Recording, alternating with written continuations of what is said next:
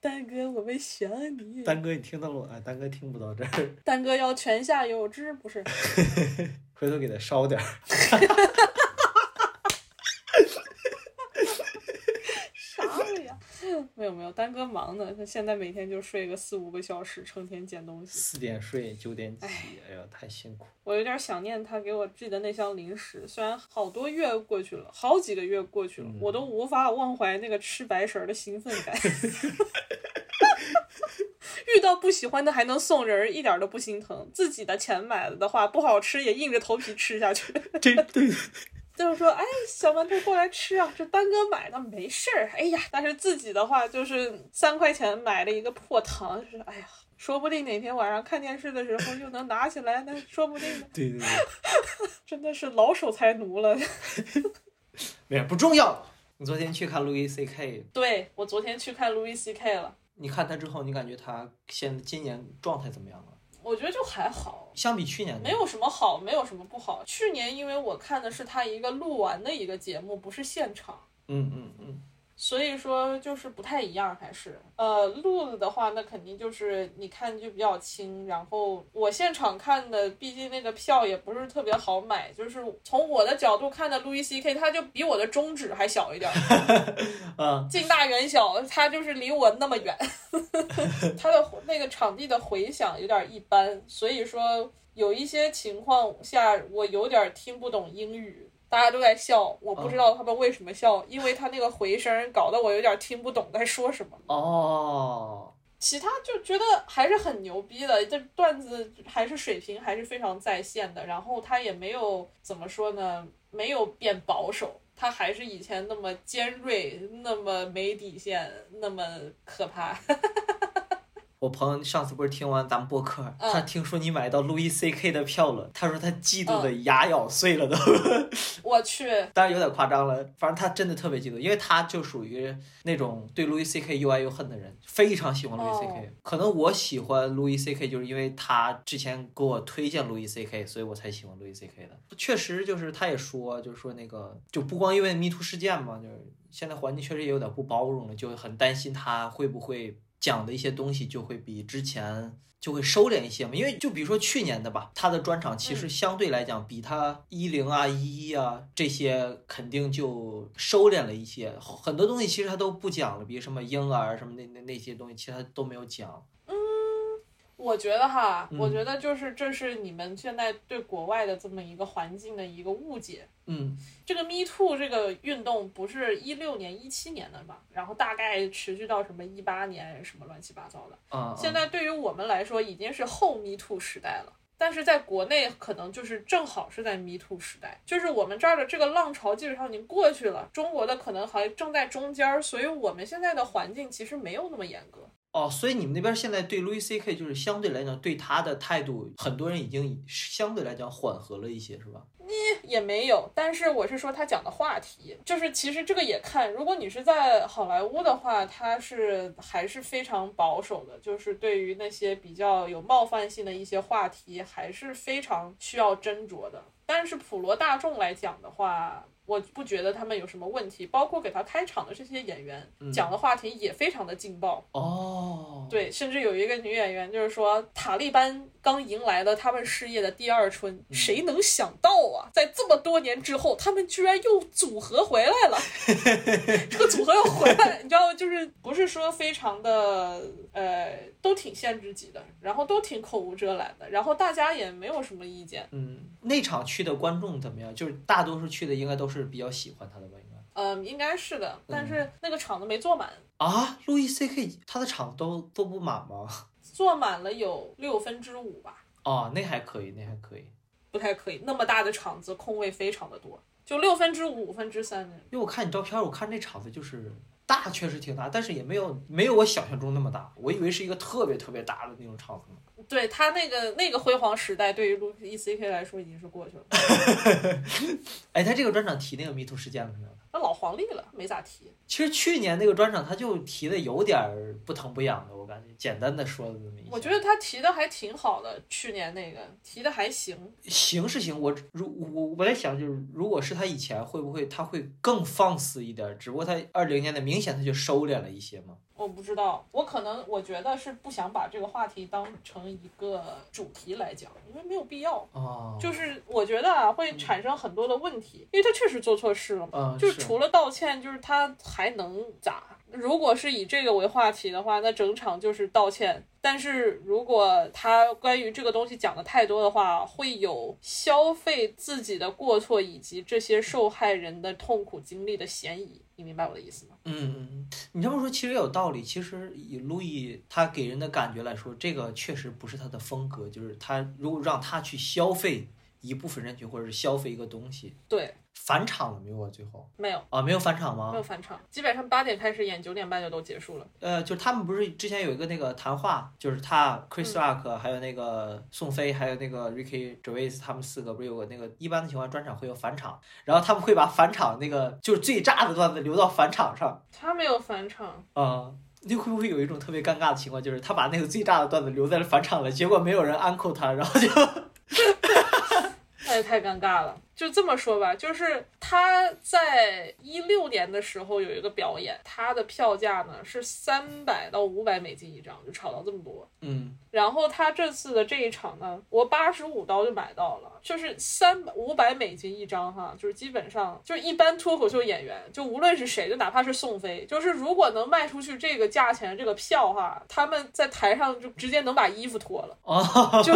这票真的是太贵了，就是估计也就是那个谁，Kevin Hart 可能就是能可以与之比肩，嗯而且还是就是什么一八年、一九年的 Kevin Hart。啊然后现在就不能同日而语了。现在你知道我看的他这个 Louis C.K. 这个厂在哪儿，在一个叫 Oxnard 的地方，你估计都没听过这个词儿。没有听过，因为这个地儿你知道是哪儿吗？就是它在 Ventura County，一个就是都出了 L A，就是从我们 L A 就是上了 L A 最堵的那条高速，都经过了卡戴珊家，然后再以这个八十迈一小时的速度再开个一个小时，八十迈一小时啥啥速度？就一百二十公里一小时的速度，然后再开，然后才能到那个 Oxnard 这个穷乡僻壤的这么一个地方。然后你知道这地儿它有多穷吗？它的市中心有一个地方叫 Medical Arts Center，啥意思呢？医学艺术中心。医学艺术中心，就是你想想看，哪个正经城市能把医学和艺术放到一个中心里面？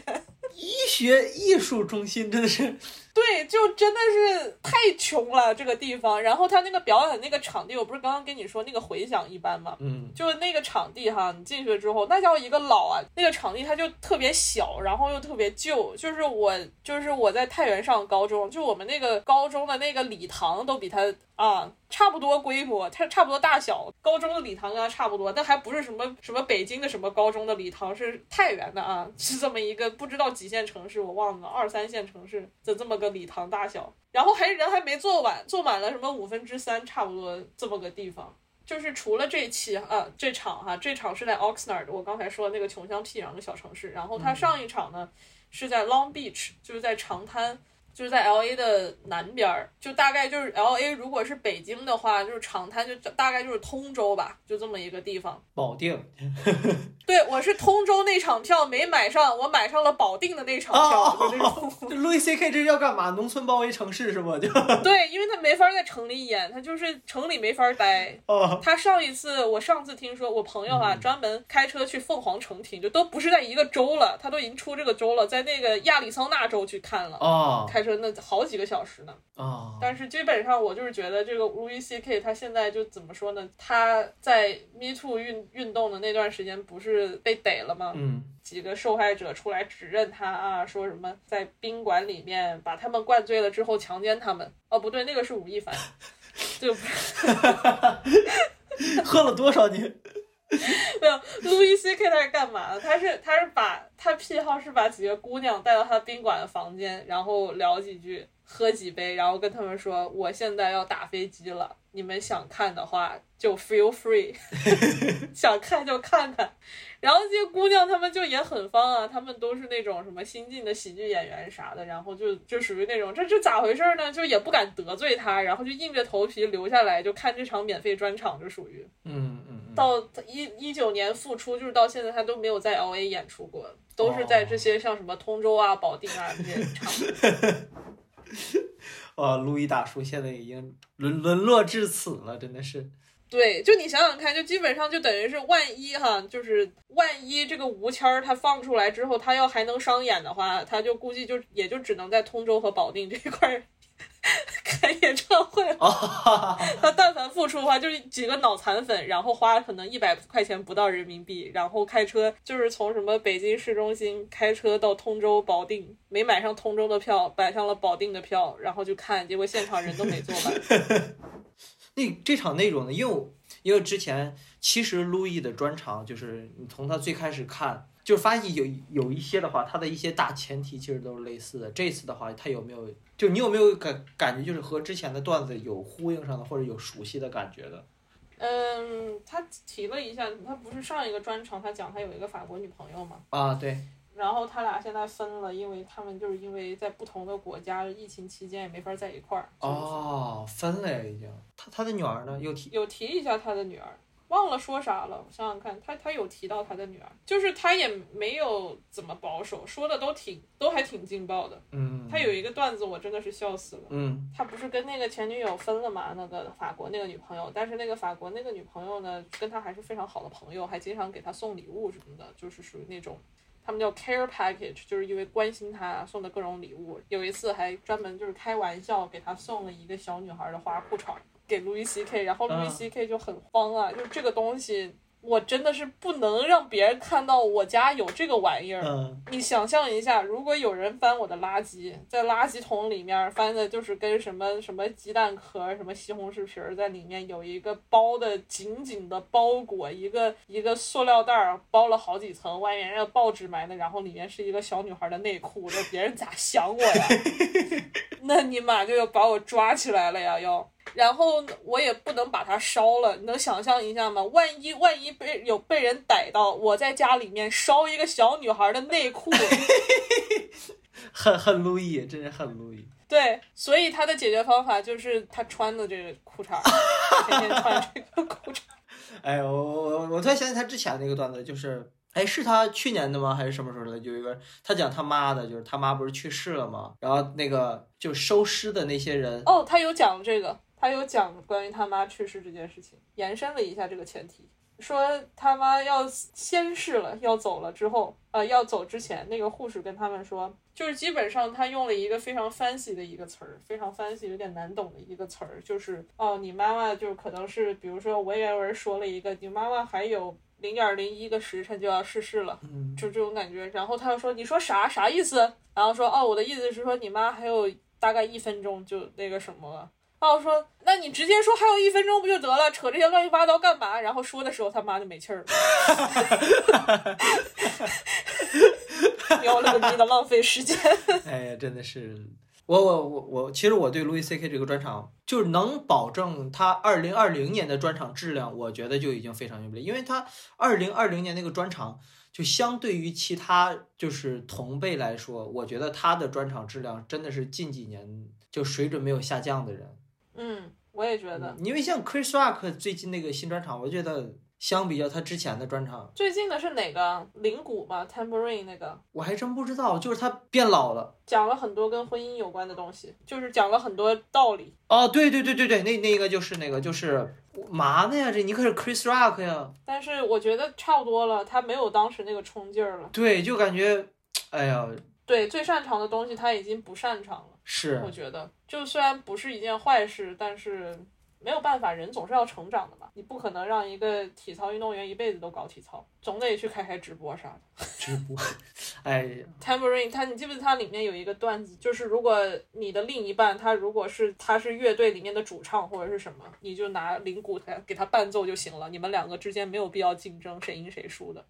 没印象了。我因为我对这个专场，我看的时候，我看完了之后，我觉得这个专场质量真的是太一般了，所以我对它内容基本上都快淡忘了。就是他说的东西都非常的有道理。现在我觉得他可能就是在一个蜕变的过程，有可能就再往上走，就可能就变成 Dave Chappelle，有可能他就停留在这里，没有办法再往前走了。嗯，他非常的就是开始开始讲一些深挖一些他的他对这个人生的理解了。而且我我记得我听别人博客也提到过他这个专场，就是他这个专场有一个特别大的改变，就是他不再像之前那样来回走动，因为之前 Chris Rock 那种说一句咔咔来回走十圈那种。对比较安静了，就相比他之前确实比较安静了。嗯就能量没那么高。啊，对对对，他也年纪大了，四十来岁的人了，甭逼人家了，差不多了。就到了大厂里面，都估计没有升职都该被开了。我那我我看这个专场的时候，我操，我我我第一感觉就是，哇，Chris Rock 怎么这么这么老了呀？主要是你估计接触脱口秀，就咱们可能接触脱口秀最多也就是个不到十年，嗯，但是人家已经讲了二十年脱口秀了，那你就是没办法。确实确实。你你看路易这个专场的时候，有没有一些彩蛋之类的呀？没有。就很平淡的一场嘛。对一个就是跟高中礼堂一样的这个场地，还只坐满了五分之三的人，你要啥彩蛋呢？我靠，赶紧滚蛋吧！真的就不是 again，嗯，我不是说不好，也没有说，就是确实这个地方太荒了，就是能开去那儿去看专门看演出的人都是勇士。真的可能真的都是真爱了。我觉得不真爱确实，嗯，只不过就场子不行，可能在通县，可能在通州那场比较好，保定这场是真的不太行。保定确实是有点太远了，哎，他这个这场有摄像什么的吗？没有。那这场真的是毫毫无重要性可言的感觉。不是，他是在巡演啊，就是你摄像你不能挑这儿啊。哦，因为我看他们那个巡演不都是，他应该是巡演完之后他就会录自己的专场，或者是还是巡演途中抽一个，然后录录自己专场是吧？可能是巡演途中抽一个，但反正我不知道啊，他会不会有专场。但反正如果这个是专场的话，他要录也不能搁那保定录啊，怎么也得通县是吧？通通州是吗？可能可以去武汉录，得是个省会。哦哦哦，就是你不能在北京演，但是你也不能在保定录，咋不得是个武汉呢？要不是重庆啥的，是吧？啊，所以意思就是看来还是就是跟场子还是有关系的。非常有关，可难受坏了这个场子。我靠，我真的是幸亏没有那么多人来啊！你知道咋回事吗？嗯，我就想啊，今天人挺空的嘛，估计应该不会很那个啥。就我旁边坐了一个看上去至少两百五十斤的大哥，啊，在我旁边挤的，我就这么坐的，然后他这么坐的，然后开始了以后，我就看旁边没人，我就非常没有留情面的就走了，拜。哎，现在你们那边疫情怎么样啊？像这种看这种演出，我不知道，我没有感觉，就是大家都是必须要戴口罩看，哦哦哦嗯，不戴口罩的话就请你滚，这样。哦，哇，好温柔啊！就对，就是确实我有六别的朋友跟我在同一场，但是我们没坐一块儿。他说坐在他后面的有一对情侣，就因为没有戴口罩被请了出去。就都在看同一场，没有坐一起是吗？对，因为当时票出来了以后赶紧抢啊，哦，最后没坐满，我们也很意外。没有想到路易的场子竟然有没坐满的时候是吗？对啊，但是想了一想，这个地儿也是偏哈，嗯嗯，差一点就要到医学艺术中心演了。你说这荒不荒谬？医学艺术中心，啥城市啊能有这地儿？医学和艺术这两个联系起来，就是当然我知道也没什么问题，但是总觉得怪怪的。对啊，反正就是总体而言，就是他的专场还是可以的，只不过场地确实有点不顺心。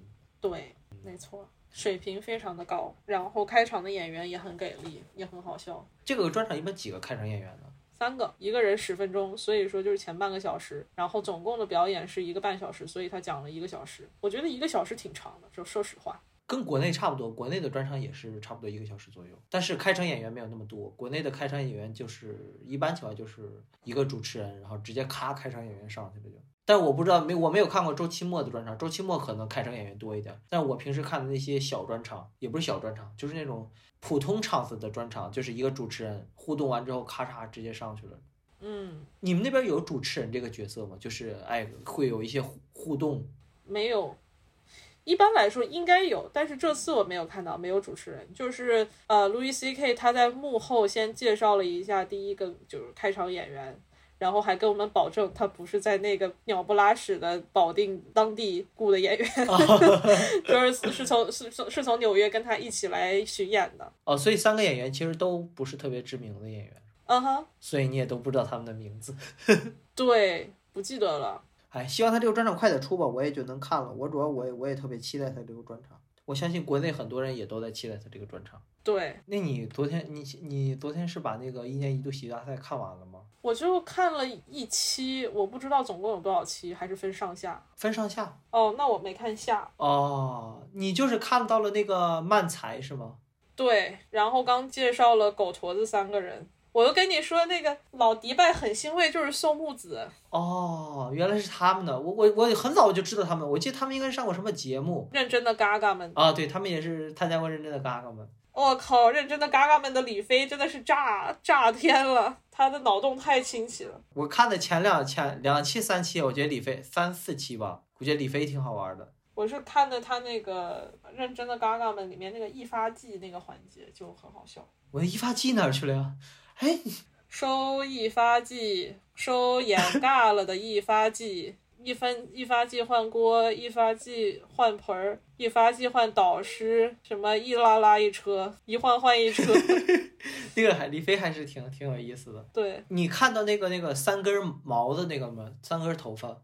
没有。哦，那个你可以往后看一下，那个是挺推荐的。我说一下，就是这个一年一度喜剧大赛，这个是之前我是强烈安利啊。首先，我觉得这个它的质量肯定是非常高，然后其次就是它有一个环节是让编剧发言的环节，就这个我当时看到这这儿的时候，我就非常的感动，我就觉得这个节目一定差不了。然后我就从编剧里面看到了我的朋友，而且他的朋友那个呃，可以说吗？他这个应该可以。朋友是阿金啊，对，是第二个节目的编剧。这个节目当时我看完之后，我第二天我给我朋友发消息，我说我最喜欢的节目就刚好是他朋友，就刚好是 Sable 朋友编剧的那个节目。我靠，真是太巧了啊！我当时就是我看了之后，我就觉得啊阿阿金啊，就我有个朋友名字就叫金。然后我一看，哎哎哎，就是啊，哎，然后我整个人就从沙发上跳起来，就是头皮都麻了，就是哎，我认识这个人，然后就赶快给他发信息，说啊，我在一年一度喜剧大赛看到你啊，说啊，你看了，然后就很开心，就我觉得挺有意思的，就是第一个节目是六兽编剧的嘛，就是丹尼尔的一个演员编剧的，就那个节目就是很好，也很好笑，互联网体检是吧？啊，对，就是他把所有东西都。就是我的观感，就是第一个它是很巧妙，而第二个它是很飞，嗯，它的创意包括它的点就很有意思，就是所以说我从我的个人观感上来说，我是更喜欢第二个，包括那一整场，对对对，所以我我我的观感就是这个节目真的质量非常高。这里我需要解释一下，这期我们录的时间是十月二十二号，也就是星期五上午，因为 C 博人在美国，所以他并不能第一时间看这个节目。当时我们录的时候呢，他还没有来得及看第一期下半部分的三狗直播间和三猫保卫战。嗯，接下来的内容是我们在第二天，也就是周六晚上录的。呃，这时候第二期已经上了，呃，他也看完了第一期下半部分。同时，我也给他发了第二期我最喜欢的两个作品：王子的《空手道高手》和逐梦亚军的《这个杀手不大冷》。然后你看了。那两个不是王子，还有那个，你感觉怎么样呢？很好笑啊，他是默剧演员哈。啊，对对对，王子是默剧。哎呦，我挺遗憾的，因为王子他有过演过默剧专场，但是因为我我没有去看，我就很遗憾。因为我朋友一直在跟我推荐王子的默剧，所以我对王子的默剧一直是有期待的。我只看过他的即兴。嗯。他也演过一些，但是就是那时候他已经展现出他的一些默剧的实力，因为当时他也有一些默剧，但是我没有去看那个完整的专场，嗯，我就有点遗憾，我没有想到王子可以这么精彩，就是在隔着屏幕还可以把这个展现的如此之精妙精彩。是啊，天呐，我天，我惊了，心灵灵，苍啷啷，心灵灵，苍啷啷，啊，心灵灵，苍啷啷，啊，真的是。太好笑了，王王子很厉害，他即兴也很厉害。嗯，然后我其实想说的一点就是，专业演员和那种半路子因为喜欢然后半路子出家的那种演员，真的是有很大区别。真的是这个节目播出完之后，我才意识到这个问题的。就是那个第一期你不是也看了吗？就是有两个那个是嗯快进了的那个片段，就是梦涵庄园和小鹿英宁。对对对。啊，这两个我是都看过他们线下的，英小鹿英宁那个我还甚至还看过他们一个专场。说实话，他们线下给我的感觉是真的非常好笑。就是首先他们的作品肯定没有拿出他们最好的作品来，就当时我看的那那些作品，我我也看了他们那个 cut，我就感觉拿他们和这些专业的演员比，我就感觉真的是有一些差距的。我我没有想到就是他们，因为这个是我对他们两组真的是很有很高的期待，因为我看过他们，我觉得他们很好笑。但是他们两个都被快进掉了，对我也是记得小鹿挺厉害的，虽然我没看过他的东西，但是一直听你把他夸的天花乱坠的，结果结果给快进过去，我当时也是有点惊讶。就挺遗憾的，因为小鹿他是在奇葩说，他是第一次上奇葩说，他就拿了第二名嘛，所以他无论是单口还是他的辩论，还是就各种吧，真的是一个非常有能力的演员，然后也非常有实力。但是我没想到这次差距这么大，然后我就感觉。看到一些专业演员，就比如像王子这种，包括那个三毛保卫战那个，他们那些专业的演员一比，哇，我就感觉哇，好厉害。包括就是今天你看的那个这个杀手不大了，我觉得也挺厉害的。就是他们真的是好专业，演的好好好啊。对我其实在思考哈，我知道他们很多都是小鹿，他是基本上是说单口说的多，对吧？对他应该是有四个专场，四个单口专场。一个漫才专场，对，然后彩玲也挺不错，她也是说单口，然后之前也上过奇葩说，虽然我没怎么看过奇葩说。然后当年李雪琴也是跨界合作，然后我在想，一个喜剧演员或者说一个一个艺人，他需要那么双栖甚至三栖四栖吗？就是感觉你们会的也有点太多了吧？然后稍微有点口才，你就会被拉来说两句脱口秀，首先。然后看你在那儿有什么发展，然后会不会有点 强人所难？哦，也可能就是他们就好这口。比如说你就是专门说脱口秀，但是呢，你觉得这个路子是窄了是怎么样？非要去尝试？sketch，或者是非要去上奇葩说，虽然奇葩说就口才好的话，就是你上脱口秀行，那你上奇葩说也行，那也算是一个大类。但是就是 like 大家真的是都好会啊，但是有的时候在别的领域也不是说那么擅长。但是你在另外一个领域又太强，你如果放弃那个领域去专门去打磨现在这个新的领域，又觉得嗯何必呢？就是有些人倒是挺厉害，比如说像什么彩铃啊、李雪琴啊，然后小鹿啊，那是厉害。可是就是小鹿，你就是你的文字功底那么强，你就这个这个都是以这个台词来撑你整个作品的，你你你何必要上 sketch 呢？你知道吗？怎么说呢？就是小鹿，我看他漫才的时候，可能是因为他本身他确实也是线下的情况下，他的反馈真的是不错，也挺好的。反馈好还是真的厉害，有的时候也不太一样。就是以我的个人感官来说，他们的漫才是真的好，但是这个节目就会把他们一些东西放大，就比如说他们的演技，就明显能感觉出小鹿、英宁还有孟涵，但是庄园是他们，我认为庄园是他们几个里里边演演演戏最好的，嗯，然后他们三个就是给我的感觉就是演技方面在屏就英就是在隔着屏幕的时候，感觉他们演技有点不自然。是不是因为就是不太适应的原因？就是他们线下其实是非常不错的，就是一到了这个大荧幕上，就跟其他特别专业的人比，就看到了世界的参差。对，我就是在想这个，就是因为我就感觉他们那些专业的演员真的是专业的演员，就是他们就是即使没有干喜剧，那确实是。对对对，然后我就在想，就是还有一个，我看完这个节目，就是给我有一个特别大的改观的一点，就是关于编剧这个。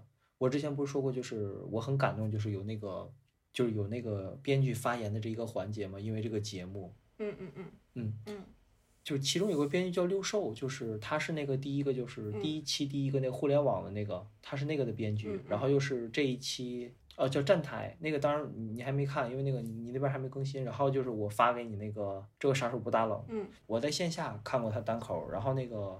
单林的比赛我也看过他单口，就线上线下都看过。就是他给我的感觉就是，就是没有打到我那个点，我也一直觉得他没有那么好笑。但是我发现他编的这些东西就非常的好笑，真的是让给我一个很大的改观。那看来就是有些人擅长的东西不太一样呗。是是是。可能是他的东西就是比较适合 show and 呃 show don't tell，就是不太能通过文字或者说台词来表达出来，比较适合就是融合各种那种视觉元素啊什么的，编一个世界。嗯嗯，确实，就是你看这个喜剧大赛的时候，你有没有一种感觉，就是它的剪辑比脱口秀大会那种要舒服一些？当然，只是我个人感感受的，就是。我没没有特别特别特别注意，但是我确实觉得好像。对，就是我就在印象中，就是脱口秀大会，它有的时候镜头总是会在晃，但是这个节目就没有这种感觉。剪辑的话，我真的是没觉出来。就是怎么说呢？就是有时候脱口大会就是，哎，假如说拍灯了，哎，他会把那个镜头给拍灯。嗯讲完一个段子了，他会给台下观众的笑声啊什么，就这种镜头很频繁。嗯但是这个喜剧大赛这一点儿，我的感受特别好，就是这种镜头很少。也有，但是很少。嗯，而且他没有设置拍灯这个环节，就没有这个拍灯啊，然后讲着讲着段子，然后夸拉远拉近的什么，这种镜头很少，我就感觉好舒服啊。嗯，我觉得有可能是因为脱口秀大会，它可能就是怎么说？虽然两个艺术形式都非常依赖于观众的反应吧，嗯但是脱口秀大会可能比起来这个一年一度喜剧大赛，它更像一个综艺。嗯，可能观众会就是有的时候甚至看点不仅仅是在脱口秀演演员本身，有的时候也会在就是嘉宾的反应上面，也可以制造一个话题什么的。嗯所以我觉得关注点有的时候他们可能有一点偏离。举一个我觉得有点不是说特别特别特别贴切的例子，但是可以从侧面看出问题的一个例子，就是何广智和徐志胜他俩就是总是在后期的时候，这个剪辑帮他们搞 CP。啊对，然后就是 Q 内部梗啊什么这些。对对对对对，嗯。所以说我就是感觉可能就是脱口秀大会它因为内部梗就比较多，嗯。内部梗比较多，所以大家就是很期待看就是演员以外的人的反应，比如说后场的演员，嗯。还有他们 CP 的跟他们一起炒 CP 的人的反应、嘉宾的反应、李诞的反应，这那那这的。但是我感觉一年一度喜剧大赛它要更纯粹一点，就是你的目光你不能移开这个表演，你只能看一看嘉宾对这个东西反应大不大，嗯还有他这个作品本身是怎样。因为这个东西虽然也很依赖于观众的反应，但是你的是注意力就不太能偏离，因为它首先它没有 Q 内部梗。啊对对对对，没有这种东西。其次，它这个可能它就是有一个特定的节奏，如果你这个编导剪辑没有按照排练好的来的话，可能会造成一些问题，就是会把这个作品直接就那个什么，整的有点儿看不懂，或者是节奏掉下来。对这个确实跟那个也是也有一些区别，这个确实也是。对，我是第一期结束之后，我记得我还和我朋友说，我说米未确实还是有点东西的。嗯然后我朋友也在夸马东，然后丽娜她也说，马东这个人虽然很油腻，但是但是 还是有点东西的。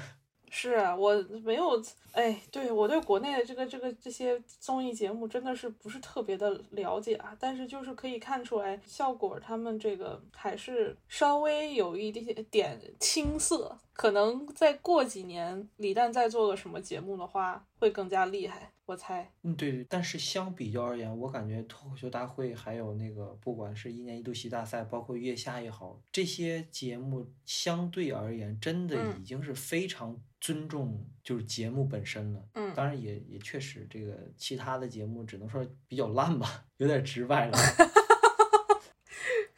实实不相瞒，大家欢迎对号入座，其他的节目就是有点烂呐、哎我我有个问题啊，就是嗯，你之前有没有就是创作过类似的东西啊？还真没有，有过一一两次，但是那都是开玩笑弄的那种感觉，我觉得挺烂的。我有弄过两个，就是其实有点类似搞笑视频，有一点像 sketch，但是这个人的这个没什么肢体动作，大概就是就只是截个什么胸以上这样子人在说话，可能化一化妆啊，加一加字幕啊什么的，但是没有说是什么特别表演的成分。我在这方面创创作的比较贫乏，你呢？你有吗？你是想试试吗？哦，没有，我觉得我能力还是不够的。我觉得这个比那个，对我我其实我很好奇他们是怎样写脚本的。呃，我给你发的那个举例吧，就我给你发的那个这个杀手不打冷那个，他们那个就开始他那个音乐起来，然后他就回头回头。你说这些东西是编剧想出来的，然后嗯具体写在脚本里边，还是到时候他可能编排的时候，哎，觉得这是不是加一个这个更好？所以我觉得这些东西，我不知道，但是我我只能是猜，我只能是猜，就是他们可能很多东西都是试出来的。就比如说第一期第二个阿金的那个，就是反应延迟什么的，不一心不能二用。他们之前也不是说就是以这个为灵感开始创作，是试出来的。他不是在采访里面说了吗？他们那个是开始定的基调不是这个是吧？然后慢慢的想到这个点。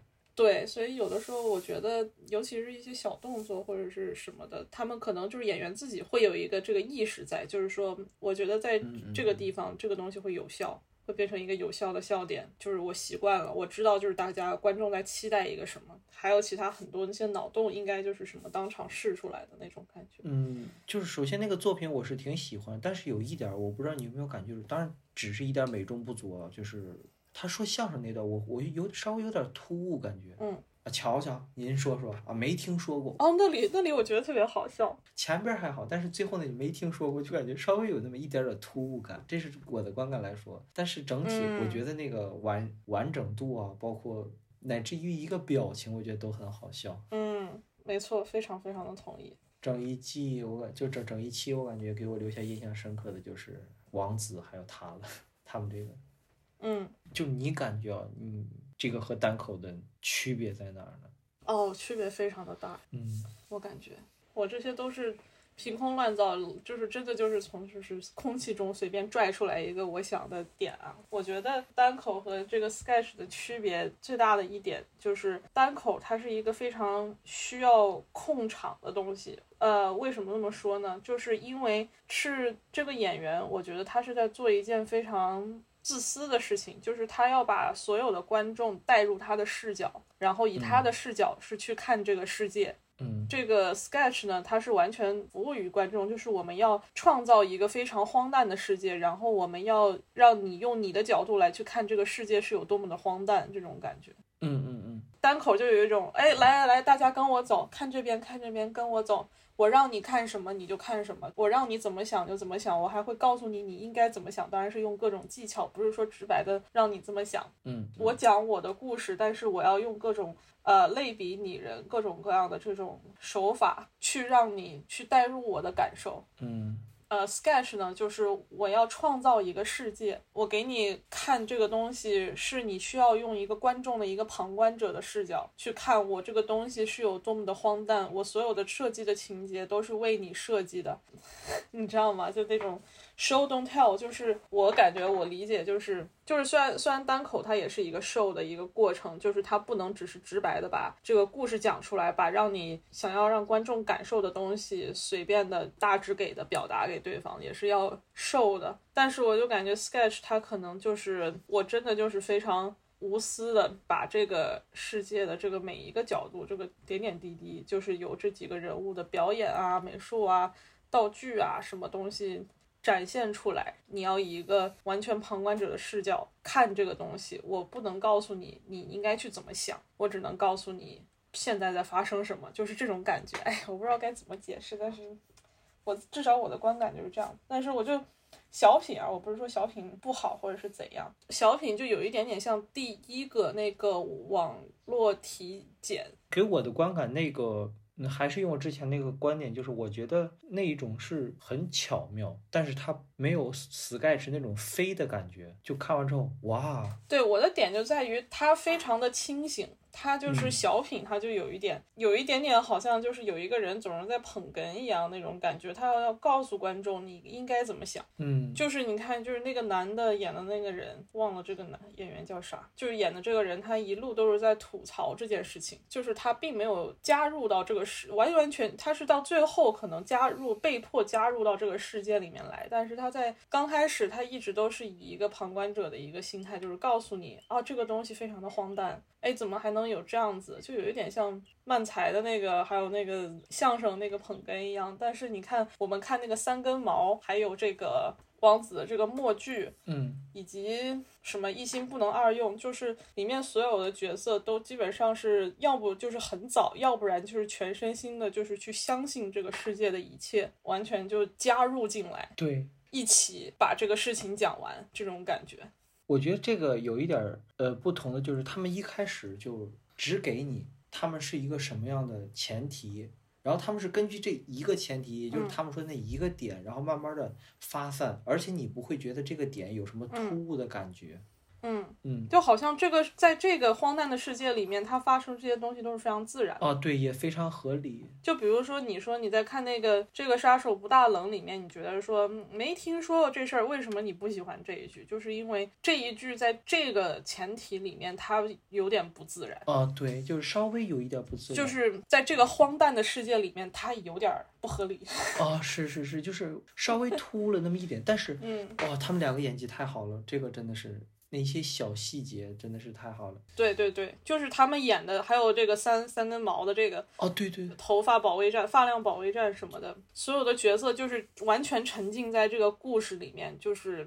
嗯，这就这世界就是这样子，包括那个谁，呃，狗驼子，就是三狗，他们也是，就是没有一个人不相信这个世界的。有可能，这是我的猜测啊，我的猜测就是他们为什么这些东西票高，就是因为这里面所有的人都是在加入到这个世界、这个故事里面来，但是其他的，呃，虽然第一个，呃，我不是说不好，那那个网络体检中心就是，但是就是一直有一个人在吐槽，一直在告诉观众，我你要感受到我让你感受的东西，而不是就是非常诚实的，就完全就创造一个世界，让你自己来看这个世界的荒诞之处，而是我是要告诉你，他是这里荒诞了啊，这里又搞笑了啊，这里荒诞了啊，然后哪怕就是一心不能二用，刚开始他这个教练也是。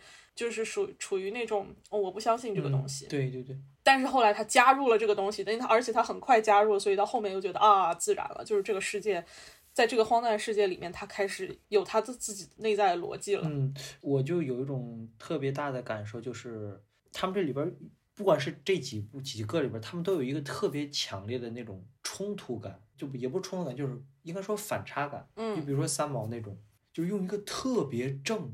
范儿也特别正，然后来阐述一种特别荒诞的一种东西，给我的感觉就是，哇塞，那种嗯比单口还要荒诞。单口的那种荒诞是基于可能是一种，也是一种错位，但是荒诞没有达到，不会达到 Sketch 这种荒诞的程度。对对对对，Sketch 它完全是塑造一个世界的那种，但是单口的话，就是他用口头表达出来的世界，就只能是呃，只能是到这么一个程度了。然后你一定得跟着这个单口演员的视角去看，你才能通过他的视角去看到这个东西的搞笑。嗯而且我的感受就是这个东西就是，相比较 Sketch 而言，单口可能就是它的，它对于表演上没有那么要求那么高了，也不能这么说，就是他要求的表演好，可能是基于他自身的表演好，但这种表演是偏精准了，感觉是，嗯，就是一个是更偏更偏自我表达，他我觉得啊，单口他的表演他非常特殊，你每个人不是说必须要，但是基本上要求你的表演只表演自己的这个风格的东西。嗯嗯嗯，怎么说呢？就是如果是呃 sketch 的话，就感觉这个对演员的要求就是他要什么都能演。你今天是一个七十岁老太太，明天就是一个三岁小女孩，你上眼老下眼小，而且都得是观众眼中就是比较可以让他们想象到这个形象。但是如果是脱口秀的话，就感觉就是豆豆演的啊，我演的就是我，我就是豆豆。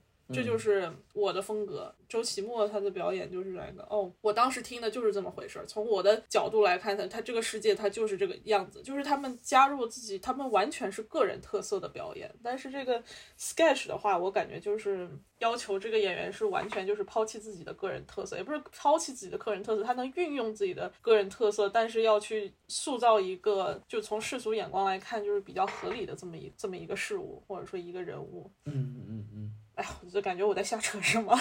不不不，因为我是真的对这些东西我是有点困惑的，我是刚好说问问你。我也不懂啊，我看的 sketch 还没你多。你你这么一说，我突然想你给我推荐那部剧来了，就是那个哎那个叫啥来着？亚瑟王那个。嗯，Holy Grail 嘛，就是圣杯。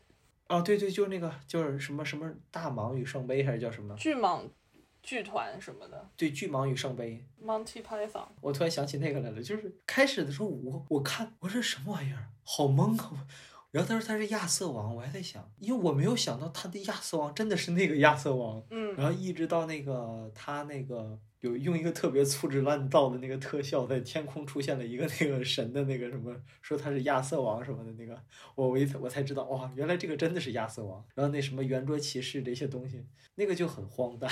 对 对对，对他整个这个巨蟒剧团，他们所有的东西都非常的荒诞。你看他们那个开场了没有？亚瑟王带着他那个喽啰，就是骑着马，骑马的声音。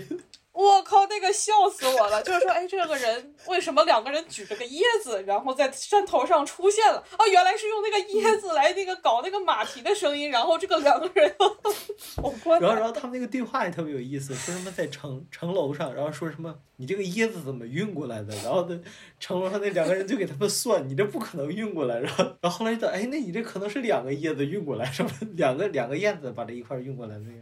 他他们有两个长篇电影，一个是这个呃《巨蟒与圣杯》，还有一个我觉得比这个《巨蟒与圣杯》更好看。哦，你可以推推给我。觉得这种无厘头是那很 sketch，我感觉。他们就是他们是 sketch 的老 OG 啊。我喜欢这种，我也是比较喜欢这种无厘头的这种，就是呃，你像那种还是拿那互联网那个举例吧，那种我当然也觉得它好，而且它肯定这种片子一出，它肯定是就是那种。传播度肯定会高的，但是就是相比较而言，我可能还是给我观感最好的，还是会三毛保卫战那种，包括那个声声声音动作不同步的那啊一心不二用的那种，可能更好一些。嗯。我我其实说实话，嗯，不是特别喜欢第一个，哎，有点不太喜欢网络体检中心，但是那只是我个人的这个这个这个这个审美，因为我就是我不是很喜欢当其中一个角色一直在吐槽，一直在告诉观众你应该怎么想，漫才例外啊，因为漫才它需要的这个。节奏就是非常快速的，所以就是每次都是给你一一根针这样子，然后就是歘歘就跟暗器一样，一直往你那里飞。但是其他的话呢，其他的这个 sketch 呢，就是那种哦，我要一直在往上堆叠，一直在铺垫，一直在堆叠，然后往上翻翻翻这样子。然后在这种情况下，如果一个人在节奏没有那么快的时候，一直不停的告诉我哦，你该这么想，你该这么想，你该这么想，我就有一点，嗯，能不能就让我自己去体验那种感觉？我我。我能理解这个，因为我我看的时候，我也有一种感受，就是他在堆，就是他利用一些东西在堆积，然后把这些很巧妙的堆积在了一起。是，哎，那你那你看相声呢？你看相声，因为相声的话也是一个逗哏，一个捧哏。我不太看相声，我看过那个叫什么德云逗笑社，然后我喜欢喜欢那个谁，呃，郭郭德纲，郭德纲的那个单口相声《丑娘娘》，我特别喜欢他的单口。郭德纲早期的相声还是挺有有一些东西的。对，哎，对了，那个这么说起来，你你看过那个《小偷公司》没有啊？就是冯巩和牛群的那个，那个就是梁左写的。没有，我可以去看看。嗯，对，一会儿我分享给你。我觉得那个是我个人最喜欢的梁左的一个作品。然后还有一些虎口遐想什么的，就是我给你简单介绍一下梁左这几个作品是怎么，就是它的主题是什么？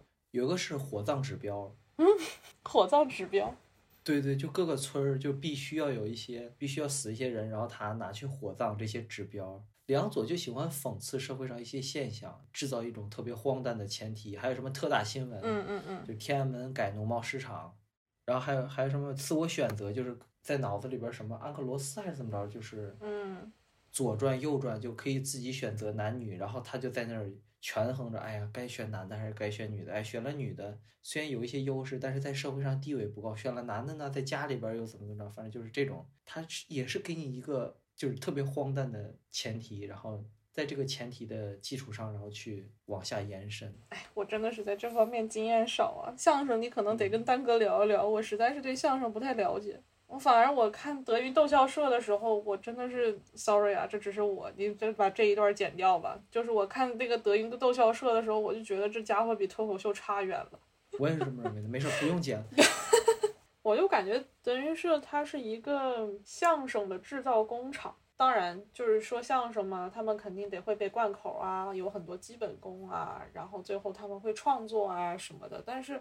我不知道为什么，我就感觉，举个例子啊，就感觉效果或者是单立人，他们会更加注重这个演员个人的发展，就是说你搞这种 one liner，或者是你喜欢豆豆这种肢体表演，哈，王一念你是搞音乐的，那你就专门往这个方向发展。然后德云逗笑社，我就觉得，嗯，他们就都学的都是一个东西，就只是在同一条道路上看谁更能创新，而不是就是大家都有自己的道路在那里发展。所以说都在同一条道路上面，他们就是想找就是最幽默的东西。他们就只有一个最，就是最好笑的东西，那就是得得在网上找，然后自己现实生活去感受，这这无可厚非。但是就是感觉相比得起相声来说，或者说中国现在的相声脱口秀，反而就是更诚实一点，就是说啊，我的角度来看，我的故事是这样子的，我想把这个我觉得特别荒诞的东西，我想讲给你听，就是就更加的诚实那种感觉。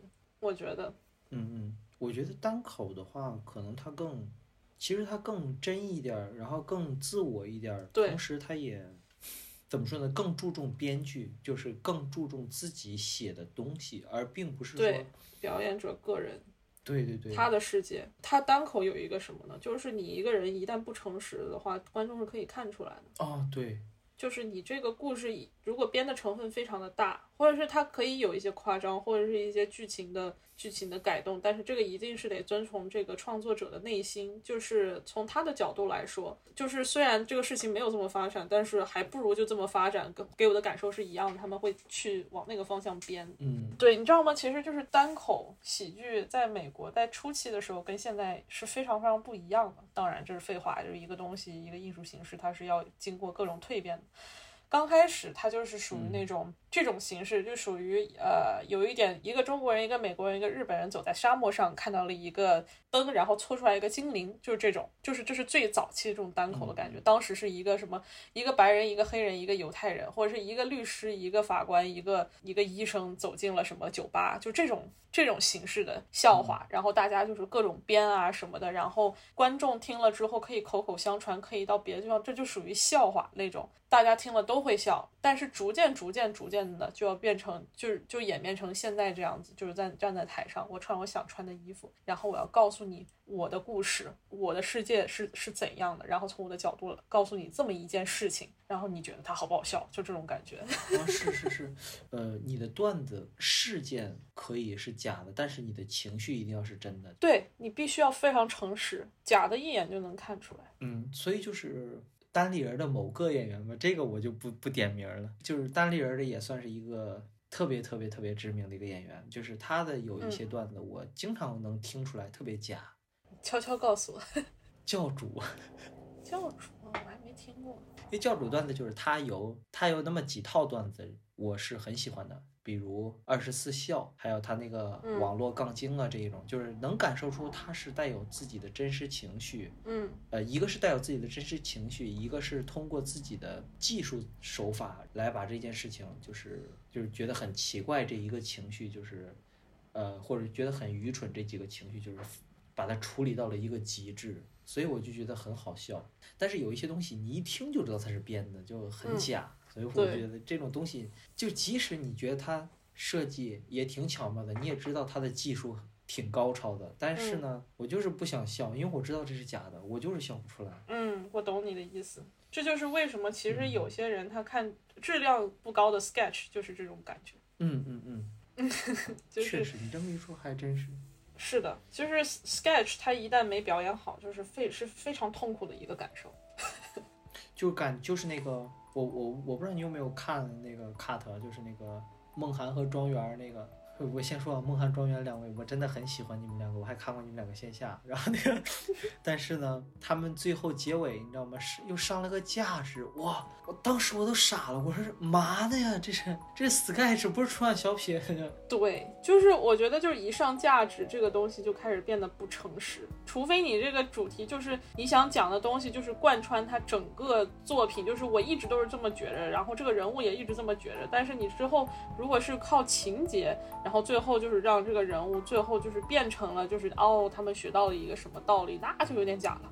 嗯嗯嗯，就是怎么说呢？就是我最近两年吧，因为我之前因为开心麻花那会儿，我觉得上价值有时候我觉得哎还挺好，嗯但是我从那之后，就是因为我有个叫节目叫《欢乐喜剧人》嘛，就他们老嗯是乱煽情况，我就特别烦这个。嗯我就觉得你搞喜剧，你就开开心心的开始，开开心心的结束，你也没必要上个价值什么的。我甚至一度都有点恍惚，我就觉得喜剧你就不应该上价值。当然，我这个只是因为对那个真的是太烦了，太反感了。嗯嗯嗯嗯嗯。